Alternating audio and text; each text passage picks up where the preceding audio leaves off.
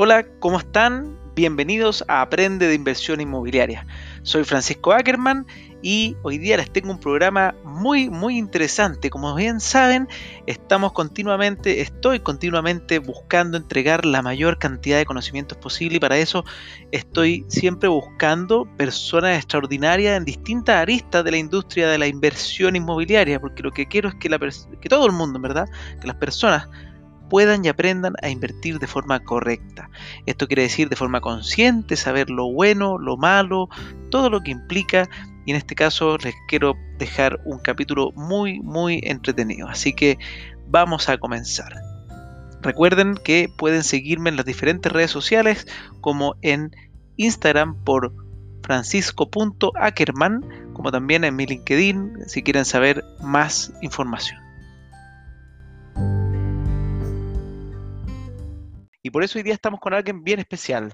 Se llama Salvador McLuff. Viene de una empresa ya familiar, de años de historia. Él nos va a contar, así que voy a dejarlo acá. Bienvenido, Salvador. ¿Cómo estás?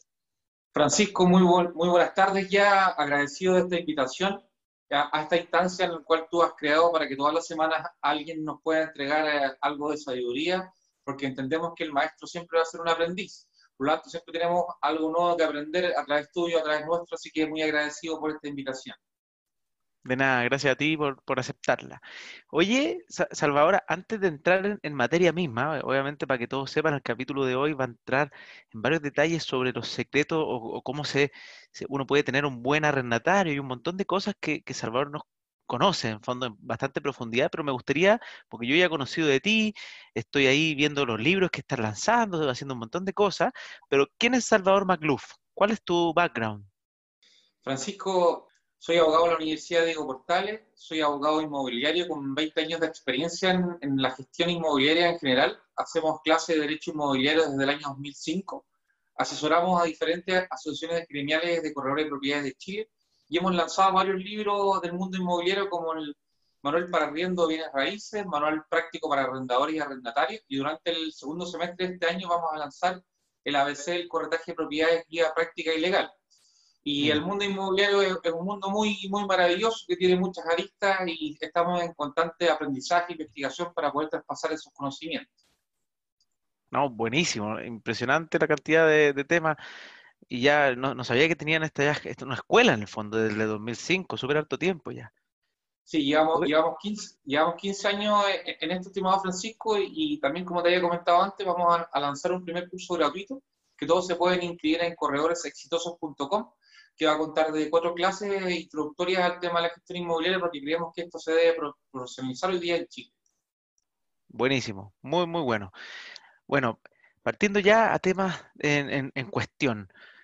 ¿Cómo ves tú el panorama que se está viviendo hoy día, escenario del COVID? Obviamente también saber cómo es la mirada antes y cómo va a ser después sobre el mundo del corretaje inmobiliario, del arriendo, del pagador, cómo, cómo se identifica buenos pagadores. Yo me, me, fijé en videos que me enviaste tuyo, donde se hace muy buen, muy buen concepto el cómo identificar a esos don Ramón que son estas personas que, que, te pagan el primer arriendo y después no te pagan nunca más porque se saben por libro el concepto de, de, que es difícil sacarlos. Entonces, pucha, ¿cómo ve el escenario que se está enfrentando el país hoy día y cómo, y cómo se estaba haciendo cuando, porque obviamente la crisis va a pasar, entonces también cómo, cómo se hace en un escenario normal? Correcto. En primer lugar, hacemos una crítica constructiva al sistema judicial y legal hoy día en Chile, que el Estado ha establecido nuevas cargas tributarias con la implementación del IVA en las viviendas nuevas bajo el concepto de la habitualidad. Uno paga dinero al momento en que retira la utilidad de la empresa a efecto de poder invertirla, por ejemplo, en una vivienda, paga impuesto a la herencia, como dijimos, paga el IVA, sobre las 8.000 UF, como tú sabes, también paga un impuesto a la renta, por lo tanto, el Estado nos establece nuevas cargas tributarias, pero también tiene que colaborar a los inversionistas creándole herramientas eficientes y eficaces, como por ejemplo el tema de los juicios de arrendamiento. Hoy día los juicios de arrendamiento pueden durar en promedio de 6 meses a 10 meses. Por lo tanto, si yo en este momento, a través de la construcción, que es uno de los principales factores que inciden en el PIB nacional, también tengo que incentivar la forma en poder solucionar los problemas. Eh, todos podemos ser deudores, como lo, hemos dicho en múltiples oportunidades, que podemos tener un mal negocio, una quiebra, etcétera, pero hoy día están los Don Ramón, como en la vecindad del Chavo, que son aquellas personas que conocen del sistema judicial, arriendan, pagan un mes de garantía, un mes de arriendo posteriormente eh, repiten esta operación. Para evaluar un buen arrendatario hay aspectos personales, profesionales, comerciales y financieros que se deben analizar antes de tomar una, una determinación. Y sobre todo para aquellos inversionistas que ven, eh, sobre todo en las unidades de vivienda o, en la renta habitacional, una forma de poder fortalecer eh, su pensión. Porque hoy día, ¿cierto? el aparato público estatal eh, nos ha demostrado que no es, una, no es la mejor opción, digamos, prescindir de alguna otra inversión que nos permita complementar nuestra renta futura. Por lo tanto, estos mecanismos debemos perfeccionarlos. Desde el 2003 que se aprobó la nueva ley de arrendamiento, hay 23 proyectos de ley que se han presentado, pero ninguno ha sido aprobado. Entonces, lo que le pedimos también al Estado que nos establece una, nueva carga es que también nos pueda facilitar en el caso que haya algún inconveniente. Y al día de hoy, por ejemplo, mientras no se apruebe esa, esa ley, sacar un arrendatario, ¿qué implica? En este, en este momento, cuando nosotros tenemos un arrendatario. Sacar a un, mal, a un mal arrendatario para, hacer el, el, Obviamente, alguien si tiene un buen arrendatario no hay para qué sacarlo. Efectivamente. Hoy día, bueno, hay que, necesariamente hay que contratar a un abogado sobre, sobre aquellos pisos que valgan más de 4 UTM en forma mensual contratar a un abogado, presentar una demanda de término de arrendamiento, notificar ya sea al arrendatario principal o al, codeudor si existiera y seguir una serie de procedimientos hasta el lanzamiento. Y hoy día, lamentablemente, como hemos también hecho una crítica constructiva, las notificaciones civiles son muy caras y hay muchas personas que no pueden litigar y por eso ellos ven o perpetúan este problema, seis meses, un año, dos años, incluso nos hemos encontrado un caso, imagínate, diez años que una persona ha mantenido eh, a un arrendatario moroso, por eso también la culpa es del propietario que no puede, que no puede hacerlo. Y por eso también, Francisco, si tú me permites, nosotros en nuestra oficina tenemos una especie de seguro de arriendo, que también invitamos a los inversionistas y a ti para conversarlo después, capitalizarme, a efectos de que ellos pagan una prima pequeña mensual y nosotros nos hacemos cargo de los gastos asociados a un posible incumplimiento futuro. Y eso con lo que estamos viendo hoy día también puede ser una herramienta que pueda fortalecer o aumentar el convencimiento para aquellas personas que quieran invertir con ustedes.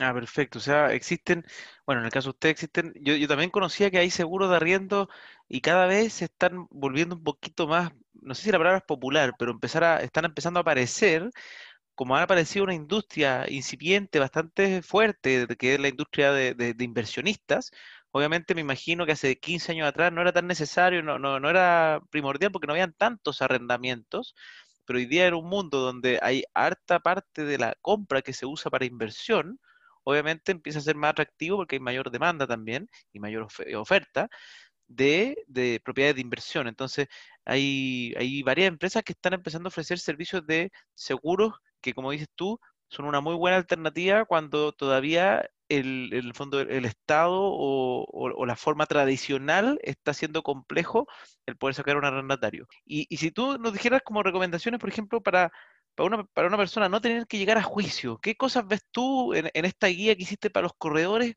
¿Cuáles son las cosas importantes que, que, uno debiese preocuparse para no tener que llegar a eso? Porque me imagino que hay, hay, hay, hay etapas previas. Correcto. En primer, en primer lugar, vamos a decir cierto que eh, la crisis sanitaria ha traído, obviamente, eh, un aumento en la deuda mala, un aumento en la cesación de pago, un aumento en la insolvencia o la quiebra personal, y se calcula que el próximo mes más de 5 millones de chilenos van a estar en DICOM. Hoy día la recomendación... 5 millones. 5 millones de chilenos. La recomendación nuestra es poder eh, hacer una, una negociación con su arrendatario, entre el propietario y el arrendatario, durante tres meses, que es lo que nosotros estimamos, porque no sabemos lo que va a venir más allá, porque más vale hoy día poder mantener hoy día un arrendatario, ya sea en locales comerciales, industria, oficina o en la propia casa de habitación, porque en caso contrario usted va a tener que iniciar un juicio de arrendamiento o en su efecto también tener problemas de los ocupa, o que personas, ¿cierto?, puedan ocupar estos, estos inmuebles y posteriormente ese juicio es aún más, o demora aún más que un juicio de arrendamiento. Por lo tanto, lo primero, ¿cierto?, es, es el llamado a la conciencia de ambas partes, porque hay muchas personas que viven solo de una propiedad, por lo tanto esa renta que ellos esperan a la vez les permite, perdón, arrendar otro inmueble o cubrir sus necesidades básicas. Entonces, bajo ese punto es necesario mantener una, una comunicación constante y evitar un juicio de arrendamiento. Ahora, respondiendo directamente a tu pregunta, hay que hacer un análisis o un embudo en donde nosotros tengamos algunos antecedentes personales, financieros y comerciales de, de nuestros posibles arrendatarios. Es pedir un informe comercial, ya sea DICOM o la Cámara de Comercio, que son bases de datos públicas donde nosotros podemos entender que cuál es el cuál es la capacidad que ellos tienen de pago y o crediticio. Un, cierto, las últimas tres liquidaciones de sueldo, su efecto de pago de impuestos mensuales, que sea su caso, un balance anual, una declaración de renta y posteriormente, en el caso de ver alguna otra posibilidad o si el riesgo que vemos en ese análisis preventivo es superior, pedir otra serie de antecedentes. Nosotros Es bueno tener un aval, ¿cierto? Es bueno que la persona cuente con un aval en caso de emergencia, ¿sirve? Sí, pero la, recomendación que nosotros hacemos es que no sea un aval, sino que sea un, un codeudor solidario, porque hay una gran diferencia. El aval es un codeudor subsidiario, es decir, que paga en subsidio del deudor principal. Me explico. Yo soy arrendatario y tú eres mi aval. Por lo tanto, la persona que es propietaria no nos puede demandar a nosotros al mismo tiempo, sino que tiene que demandar primero al deudor principal y posteriormente tiene que demandar al deudor subsidiario o al aval. Y en el caso de un codeudor solidario sí se puede demandar a dos personas al mismo tiempo. Porque ah, o sea, eficienta los tiempos al final. Claro, efectivamente. Por ejemplo, nosotros vemos muchos contratos que las, personas creen que porque abundan en la, en la, complementación de los conceptos es más, pero es incorrecto. Tú no puedes, tú no deberías colocar aval, fiador y codeudor solidario, porque ahí lo que va a primar es el, el perdón, el codeudor subsidiario, que es el aval. Por lo tanto, siempre tiene que haber un, arrendatario y un codeudor solidario. Por ejemplo, ya, ese es el ideal.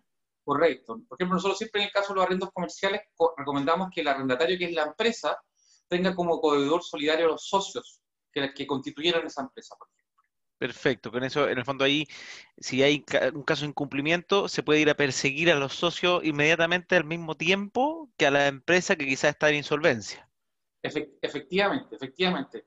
Porque como nosotros sabemos, la sociedad de responsabilidad limitada dice en relación a yo colocar solamente parte de mi patrimonio en este, en este negocio, en esta empresa, y es, un riesgo acotado, pero en cambio, si yo respondo como persona natural y como acogedor solidario, respondo con todo mi patrimonio. Y una pregunta para alguien que ya, esperemos obviamente que uno eligiendo bien no tuviera que llegar a esta instancia, pero me imagino que tú, tú como estudio de abogados te llegan casos varias veces, y cómo uno puede también identificar, que ese yo creo que es un dolor de cabeza típico, cómo lograr encontrar una empresa de abogados o abogados, ¿cómo uno sabe si está frente a un buen abogado o un mal abogado? ¿Hay alguna manera? ¿Hay, hay historias, track record? Por ejemplo, yo sé que tu, tu empresa ya va desde 1972, si no me equivoco. Entonces uno podría decir, acá hay historia, pero una persona que se queda y no le pagan y no sabe qué hacer, ¿cómo debiese partir? ¿Cómo lograr encontrar a alguien y, y, cuánto debiese cobrar más o menos? Si estamos, yo estoy hablando de un caso quizás pequeño, de una renta de 300 mil pesos mensuales, uno cómo, cómo debiese enfrentarse a través de un abogado a esta situación. Correcto. Parafraseando a Henry Ford, que él decía que si yo no soy el mejor en alguna área, debo contratar al mejor o al experto en esa área. Yo recomendaría en primer lugar que cada persona puede, en el poderjudicial.cl, colocar el nombre de los abogados y puede, puede ver cuál es su expertise, en su efecto, pedir recomendaciones o entender si esta persona ha creado o no contenido en, base a la materia. Yo creo que la especialización... ¿Poder judicial? poderjudicial.cl, tú puedes colocar ahí en materia civil y puedes ingresar el nombre del abogado y puedes ver las causas y puedes ver la tramitación. Es muy importante también la recomendación y que el abogado sea especialista en esa materia, por cuanto si bien nosotros nos encontramos capacitados para eh, poder tramitar en las diferentes causas, es muy necesario que tengamos la expertise, porque ganas tiempo, ganas eficiencia, tienes la experiencia, has tenido sentencias y sabes más o menos por dónde va la estrategia judicial para tener un buen resultado. Entonces, para buscar un, para buscar un abogado o un especialista en cualquier tipo de área, siempre es positivo ver o pedirle información respecto a su trabajo, porque al final uno no es lo que dice que es, sino uno es lo que hace. Exacto. Sí, sí, las palabras son todas bonitas, por lo general. Exactamente, exactamente. Y en el caso de los juicios de arrendamiento, lo que señala la costumbre es que se, compra, se cobra entre una a dos rentas de arrendamiento por el juicio probablemente tal, y además de eso hay que pagar las notificaciones al sector judicial, que es notificación de la demanda, notificación de la sentencia, un trámite que se llama intimación y el lanzamiento, que es el denominado desalojo a través de la fuerza pública. ¿Y eso cuánto cuesta aproximadamente para entender las proporciones? Porque ya, perfecto, el abogado entre uno a dos rentas debiese ser como el como el, el, promedio, o sea, uno podría decir que 1,5 veces renta es más o menos un, buen cobro de un abogado, y una renta sería alguien económico, que quizá obviamente hay que ver su análisis si, si hay buena recomendación y todo, y dos, eh, me estaría haciendo como los que son más, más profesionales, me imagino, algo así. Y, los costos estos de, alzamiento, de la notificación, aproximadamente, ¿cuántas veces se hacen? Eh, ¿Una vez nomás o uno tiene que hacer varias? Mira, nosotros hemos iniciado una campaña hace, hace alrededor de ocho años atrás para que las notificaciones civiles sean gratuitas para el usuario, o a lo menos que se establezca un arancel bajo, porque una notificación, una sola, puede ir desde los 35 mil a los 80 mil pesos por cada una de las partes. ¿Una notificación? una notificación, una notificación. Una, carta, hola, hola, te notifico. Exactamente, exactamente. Por eso, en materia de familia, en materia penal, en materia laboral, las notificaciones son a cargo de un centro que se llama Centro de Notificaciones, que son funcionarios públicos que el Estado les paga a través de eh, digamos, su remuneración mensual y ellos no cobran por realizar esta gestión. Entonces, en el, caso de, la materia civil, no hay ninguna razón para no hacerlo si ya lo hemos probado en las otras áreas. Porque fíjate tú que un lanzamiento en promedio de día en Chile cuesta entre 300 a 800 mil pesos. O sea, tú para recuperar tu casa, aún así debes realizar todos estos pagos. Por lo tanto, lo que nosotros estamos pidiendo, como Chile se ha democratizado el crédito, hay, hay mayor posibilidades de poder acceder al financiamiento formal, a diferentes del, de los bancos, instituciones financieras, también le pedimos al Estado que, él también nos colabore, porque para muchos casos es dramático. Para muchas personas no tienen, no, tienen para pagar los costos judiciales ni, tampoco un abogado, por lo tanto en este momento nos encontramos ante, en muchos casos, hechos dramáticos. Entonces el llamado es a, reformular nuestro sistema, hacerlo más equitativo y que más personas, digamos, puedan restablecer sus derechos sin necesidad de poder contar con, esta, con estos dineros, que muchas veces no existen.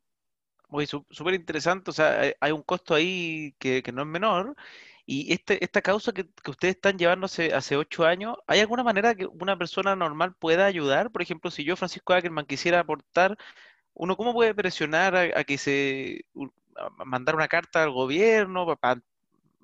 ¿Qué se, qué se hace? Eh, tu, tu inquietud es muy positiva y yo te llamo ahora a la acción. Los inversionistas, aquellas personas que quieren eh, generar ingresos pasivos, que quieren mejorar su pensión en el futuro, también son grupos de, presión lícitos, lobistas, son grupos de presión lícitos. Por lo tanto, todas las gestiones que tú has, señalado las podemos realizar y las podemos seguir realizando. Porque mientras más se, se visibilice un problema, hay más posibilidad que otras personas se puedan incluir en la solución de esto. Hay muchas personas, obviamente, que puedan trabajar de lo que nosotros estamos señalando las notificaciones, pero ellos mismos pueden ser contratados por el Estado a efectos de que las realicen. Pero hoy día el tema de las notificaciones judiciales, sobre todo en materia civil, es un tema muy importante y, y entre todos debemos hacer una presión lícita para mejorar el sistema. Oye, qué, buena. Bueno, después de la entrevista probablemente te, voy a llamar porque nosotros, por ejemplo, tenemos una cartera de inversionistas de más de 3.700 personas. Me imagino que se puede, no, no, quizás no todo el mundo eh, agarre eh, vuelo, pero, pero me imagino que juntar una comunidad de mil personas que, y ahí no, creo que se manden mil cartas, me imagino que uno las centraliza a través de la institución, algo así debe ser. Yo te pero qué bueno puedan, formar un gremio, en las asociaciones gremiales se pueden formar con cuatro personas jurídicas o al menos la reunión de 15 personas naturales. Por lo tanto, puede haber una asociación gremial desde Chile de inversionistas a efectos de que ellos también se transformen en un actor importante dentro del mundo inmobiliario, porque todas estas críticas constructivas que nosotros las hacemos en el Parlamento, eh, solicitamos reuniones, enviamos cartas, tenemos hoy día video, videoconferencias, la idea es que más actores se suman para mejorar el sistema y agradezco la oportunidad de poder... Es que, como dices tú, sí, pues, se, han, se, han, ido incorporando nuevos impuestos, o sea, todo lo que es en, en, materia de cobranza al inversionista, porque ah, el 2010 acabó el DFL2 ilimitado, después empezaron el impuesto a alto patrimonio y de a poquito han ido surgiendo nuevas leyes, siempre en, en base a que como surge un nuevo segmento que es de inversión, se, se, no es que se merme, sino que se regule, porque está bien, todos los negocios tienen que ser regulados y tienen que pagar su debido impuesto, pero no le han puesto la, otra patita. En el fondo, los negocios tienen cosas buenas y cosas malas, eh, tienen gasto e ingresos, eh, y, acá como que le han puesto más tirado hacia la, hacia, la tributación sin la, otra, los otros resguardos que son parte de hacer un negocio sustentable. Efectivamente, efectivamente, nosotros obviamente estamos totalmente contestes y en orden en el tema de la tributación, en el tema que todas las personas eh, que hayan impuestos al patrimonio, pero también tiene que haber una, una correlación. Porque yo planteo lo siguiente. Si tú has ido a Buenos Aires, a Lima, a Montevideo, a Guayaquil, a Cartagena de India, tú te das cuenta que los centros históricos permanecen en algunas partes incólumes los últimos 300 o 400 años. Hay, digamos, un tema, digamos, respecto de la, de la colonia que, que, que, permanece. Entonces la paradoja es que en Chile la colonia o aquella bella época solamente queda en una esquina, que es París con Londres. ¿Qué te simboliza eso? Que la idiosincrasia en Chile del chileno es que nosotros construimos, demolemos, construimos, demolemos, construimos. Por eso te decía adelante que el tema de la, construcción es muy relevante para nuestro Producto Interno Bruto. Porque tenemos como en, nuestra conciencia siempre el, tema de la modernidad o el tema como tú quieras denominarlo, por lo tanto el tema de la construcción hoy día en Chile es muy relevante. Por lo tanto, eso tiene que estar, eso tiene que estar regulado como, como lo está, pero también tenemos que ir perfeccionando estos mecanismos. Hoy día la legislación en Chile lamentablemente se demora mucho para tener un, un, em, un resultado positivo. Fíjate tú que hay muchos proyectos de ley 23 de la ley de arrendamiento que están en proceso. Hay ley en la, en la copropiedad, en donde estamos solicitando, ya está aprobado, que los administradores de los condominios tengan al menos conocimientos básicos técnicos de administración así también en el, en el, en el tema de los corredores de propiedad, en la reinstauración del Registro Nacional de Corredores de Propiedades. Por lo tanto, el llamado es hacer una reforma estructural en el tema inmobiliario que es muy relevante para Chile. Y en eso los inversionistas también tienen mucho que decir.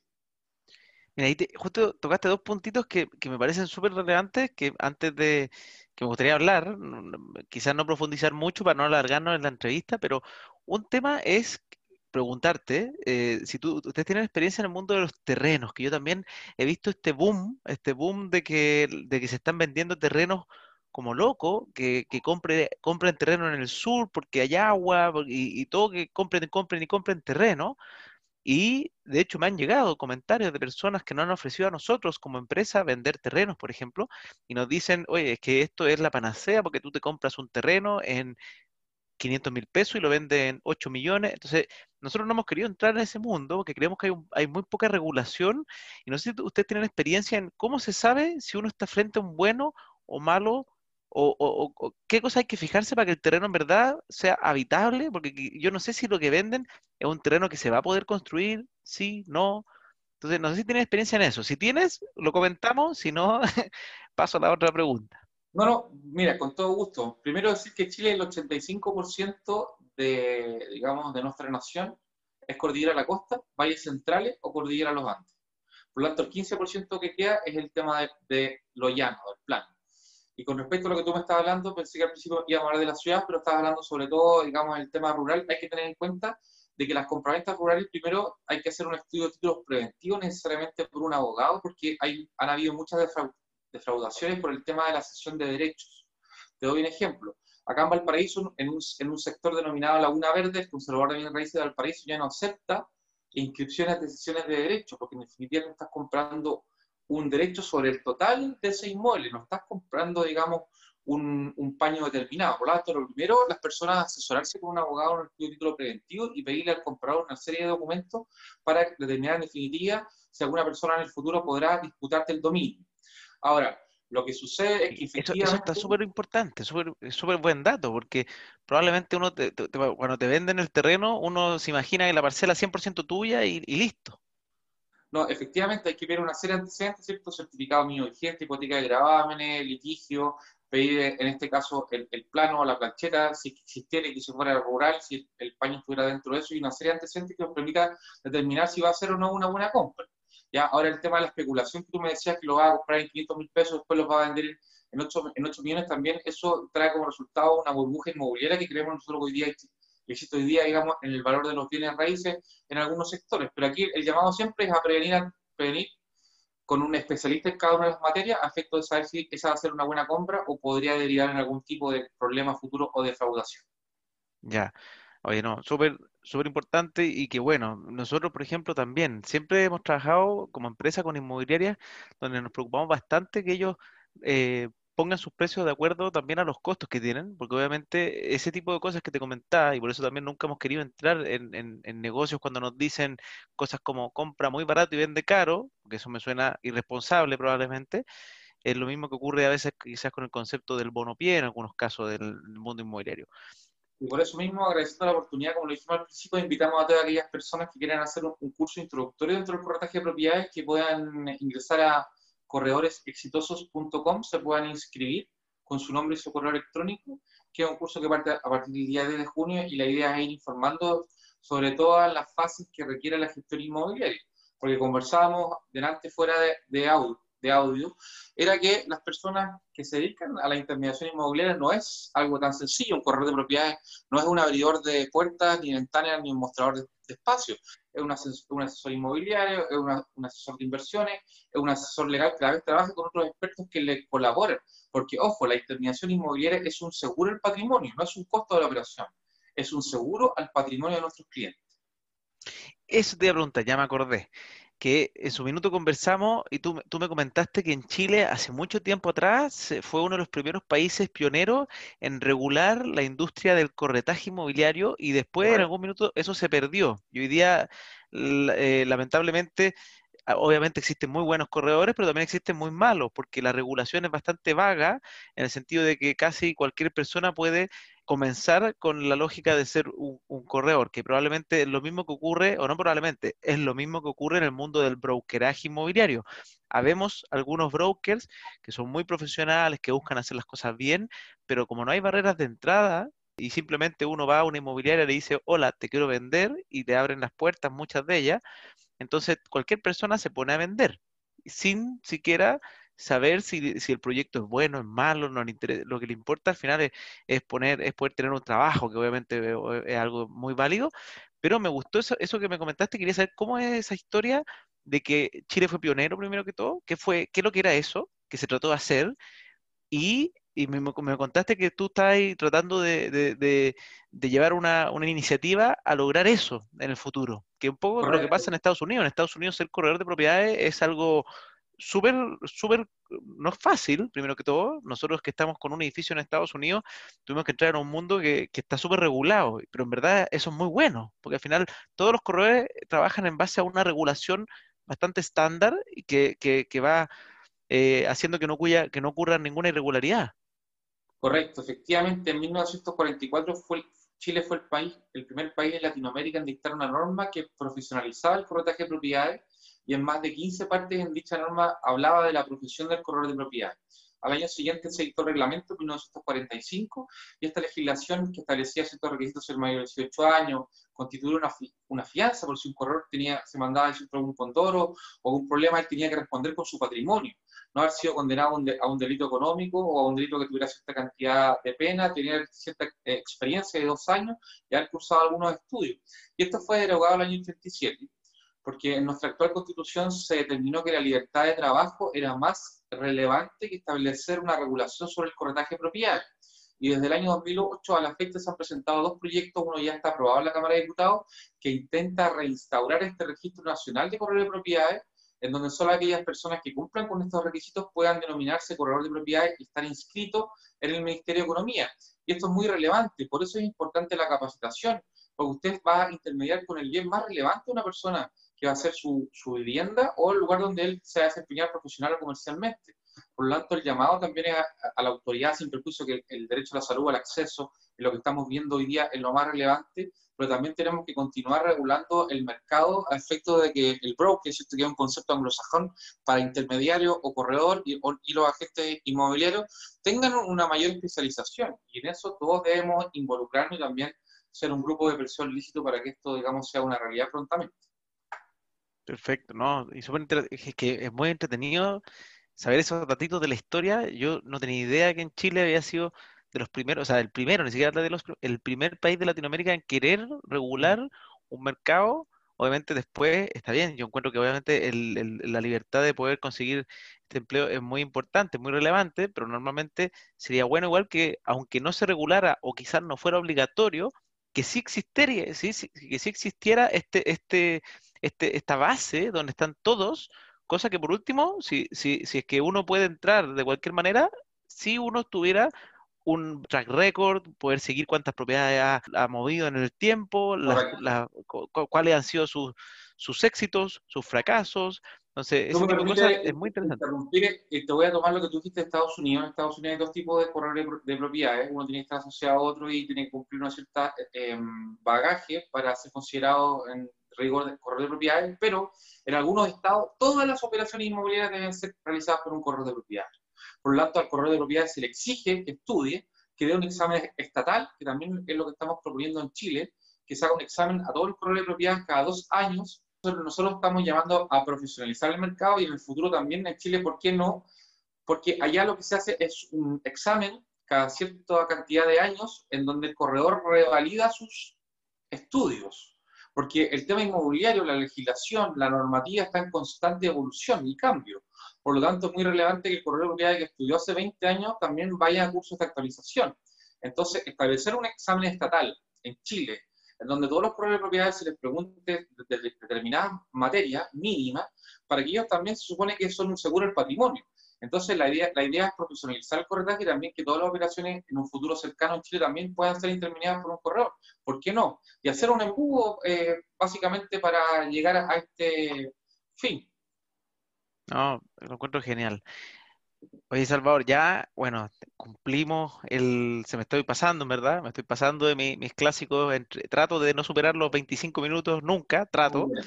Me, cuesta, me cuesta porque siempre son entretenidas esta, y conocer gente nueva y además cuando son expertos en materia es algo que, me apasiona y siento que además se entrega una, una, una riqueza a las personas que nos están escuchando que yo espero que a todos les sirvan, ¿verdad? Yo he aprendido mucho contigo y, como en varios de, los capítulos que ido grabando, voy cada vez coleccionando nuevo conocimiento. Si bien el, podcast lo comencé pensando en entregar los míos, que obviamente lo he ido haciendo, todo este concepto de ir atrayendo más gente que quiera aportar a ese conocimiento colectivo que al final es mayor que el de uno mismo, si uno nunca se las va a saber todas. Entonces ha sido genial. Y de verdad, muchas, muchas gracias por, por, por venir, por aceptar esta invitación. Eh, feliz que, hagas una, despedida ahí y, nos cuente un poco lo, dónde te pueden encontrar, porque obviamente me interesa que, la gente que le interese saber más de ti, ¿cómo lo hace? Perfecto. Francisco, bueno, agradecido muy bien, ya lo decía un gran personaje, yo daría todo lo que sé por la mitad de lo que no sé. Por lo tanto, como te decía delante, el maestro siempre sabe que hacer un aprendiz, por lo tanto, estos espacios de conocimiento donde tú nos entregas tu conocimiento, nosotros también podemos ser parte, son muy relevantes. También en segundo término eh, estamos en corredoresexitosos.com en donde vamos a hacer un curso introductorio gratuito del corretaje de propiedades que va a tener cuatro clases en donde los dejamos invitados a todos ahí a corredoresexitosos.com y en el caso que tengan cualquier tipo de información o requerimiento nos pueden contactar en macluf.cl para cualquier tipo de información. Y te voy a mandar eh, vía correo, como me comprometí, el regalo en nuestro manual para riendo bienes raíces, nuestra segunda edición. Así que agradeciendo esta oportunidad y ojalá que nos podamos volver eh, a ver y, conversar para seguir creciendo en este maravilloso mundo inmobiliario. Sí, de todas maneras, vamos a tener que agendar otra, otra cita. Así que y esperemos que ya pronto se pueda hacer un café eh, compartiendo y grabado obviamente y todo, porque me gusta el estilo de podcast, pero sí poder conocerte en persona y estrechar la mano sin, sin, sin COVID. Que así sea, que sea, querido Francisco. Mucho éxito para ti, para tus clientes, para los inversionistas. Este va a ser un episodio de nuestra vida, a cuidarse y esperando que en un futuro cercano también ahí nos podamos dar la mano y vamos a seguir avanzando. Ya, que esté muy bien. Igualmente, Francisco, te mando un abrazo a la distancia. Igual.